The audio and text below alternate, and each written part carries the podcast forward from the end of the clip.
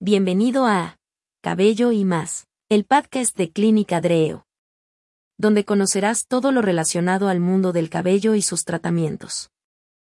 En este episodio hablaremos de la alopecia areata en mujeres. La alopecia areata en mujeres es una condición cutánea autoinmune que causa la pérdida de cabello. Es mucho más común en mujeres que en hombres como la mayoría de las enfermedades inmunes. Si eres mujer, el cabello puede ser una de las cosas más importantes de tu cuerpo. Es una parte de ti que te da seguridad y te hace sentir linda, pero ¿qué pasa cuando presentas un problema capilar como la alopecia areata? En este capítulo abordaremos todo lo relacionado con este padecimiento, para que sepas cómo manejarlo tanto médica como emocionalmente. La alopecia areata es una forma peculiar de pérdida de cabello que suele afectar al cuero cabelludo, pero puede producirse en cualquier piel con pelo.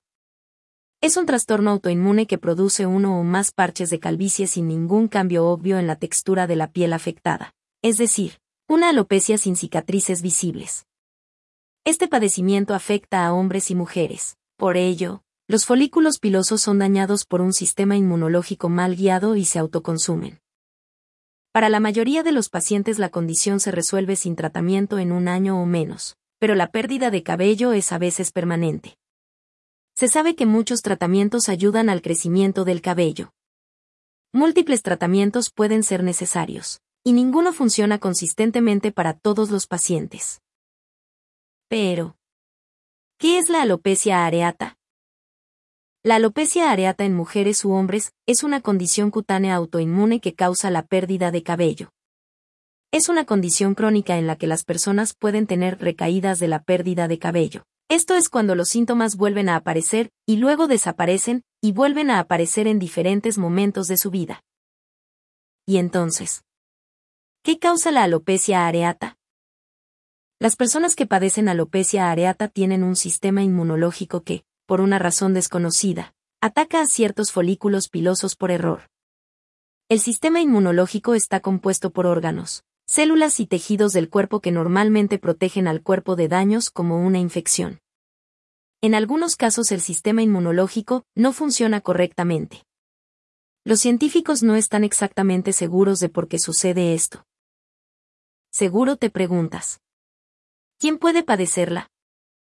Cualquier persona, hombre o mujer, de todas las razas y orígenes étnicos, puede verse afectada por la alopecia areata. De hecho, Aproximadamente uno de cada 50 personas tendrá síntomas de alopecia areata en algún momento de su vida, normalmente antes de los 30 años. Sin embargo, la enfermedad suele empezar durante la infancia. Alguien que tiene un familiar con alopecia areata tiene un mayor riesgo de padecerla.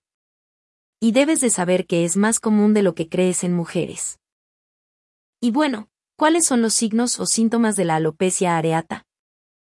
Las personas que tienen alopecia areata pueden notar por primera vez que están perdiendo cabello cuando ven grupos de pelo en la almohada.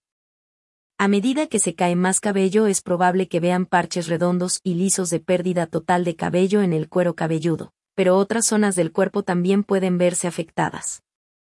Lo más común es tener solo una o unas pocas manchas de pérdida de cabello, pero a veces una persona puede perder todo su cabello en la cabeza, incluyendo las pestañas y las cejas. Esta condición se llama areata totalis. Algunas personas pueden perder todo el vello corporal, areata universalis, sin embargo, esto es menos común. La alopecia areata puede afectar a las uñas de las manos y los pies de una persona.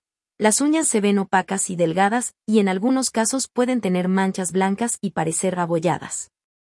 La forma de la uña no suele cambiar y normalmente no se caen. Las personas que tienen alopecia areata no tienen dolor relacionado con la pérdida del cabello y pueden vivir una vida saludable. Entonces, ¿me volverá a crecer el pelo? Aproximadamente la mitad de las personas que tienen síntomas leves de alopecia areata no tendrán un daño permanente en el folículo piloso, por lo que su cabello volverá a crecer de forma natural. Sin embargo, puede tardar hasta un año. El otro 50% puede tener una pérdida de cabello permanente con o sin cicatrices. Te recomendamos actuar lo más pronto posible para poder apoyarte de la mejor manera. La duda es ahora. ¿Cómo se diagnostica la alopecia areata?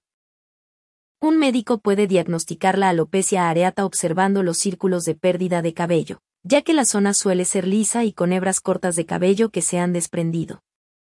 A veces, el doctor puede solicitar un análisis de sangre para comprobar si existen otras posibles condiciones médicas o enfermedades autoinmunes que puedan causar la pérdida de cabello, como la anemia o las afecciones de la tiroides. En raras ocasiones se necesita una biopsia en la que se extrae una pequeña cantidad de tejido del área para hacer el diagnóstico. Seguro piensas. ¿Es contagiosa la alopecia areata? Pues no. La alopecia areata no es contagiosa y no puede transmitirse a otras personas. La pregunta es entonces, ¿se puede curar? Desafortunadamente no existe una cura definitiva para la alopecia areata en este momento. Sin embargo, la ciencia siempre está avanzando y una cura puede ser posible en el futuro. La buena noticia es que hay tratamientos que son eficaces para la mayoría de los pacientes. Pero, ¿qué tipo de médico trata a las personas con alopecia areata?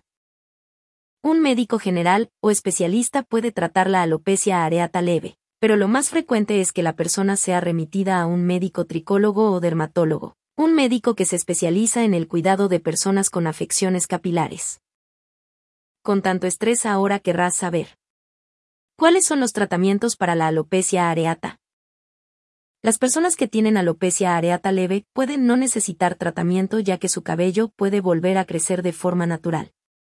Sin embargo, otras personas con pérdida de cabello de moderada a severa probablemente se beneficiarán del tratamiento, cuyo objetivo es fomentar el crecimiento del cabello y detener una mayor pérdida.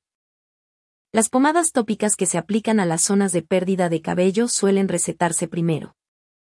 Entre ellos se incluyen los corticoesteroides.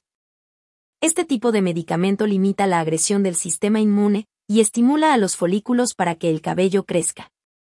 Cuando la terapia tópica no funciona se pueden sugerir inyecciones como la triamcinolona o dexametasona que se administra en el cuero cabelludo o en la cara, dependiendo de dónde se encuentren los parches de pérdida de cabello.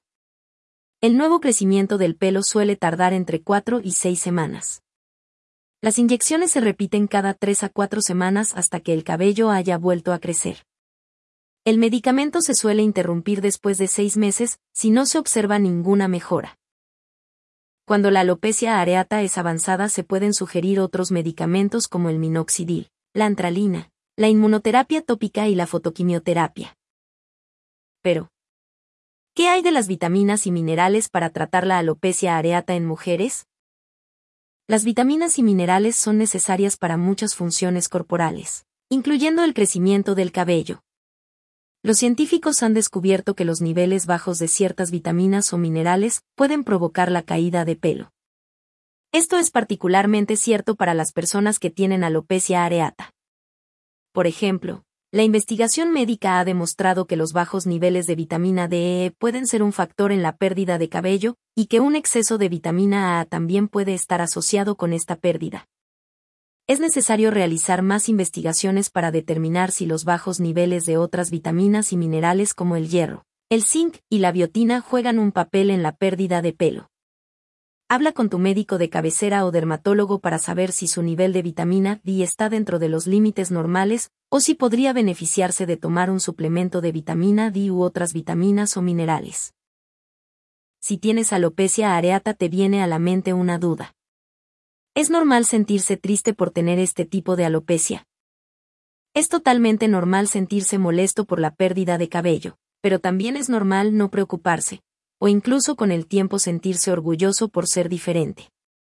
Cada persona maneja la pérdida de cabello de manera diferente, sin embargo, muchas mujeres jóvenes se sienten avergonzadas por su pérdida de cabello y les resulta útil hablar con un psicólogo o terapeuta. Algunas mujeres con alopecia areata jóvenes optan por usar una peluca o un peluquín, un sombrero o una bufanda, pestañas postizas o se hacen un tatuaje temporal si no tienen pelo en las cejas. Aprender acerca de la alopecia areata es empoderante y encontrar a otras personas como tú a través de grupos puede ayudarte a darte cuenta de que no estás sola. Si mis padres tienen alopecia areata, ¿me la heredarán? No necesariamente pero nadie sabe con seguridad el por qué el sistema inmunológico actúa como lo hace cuando se trata de la alopecia areata. Es común que la alopecia se dé en familias en las que hay otras enfermedades autoinmunes. Sin embargo, no todas las personas de la familia contraerán una enfermedad autoinmune. Tu mamá o tu papá podrían ser las únicas personas que desarrollen alopecia areata. La alopecia areata en mujeres es el resultado de muchos genes diferentes, no solo de un gen en particular.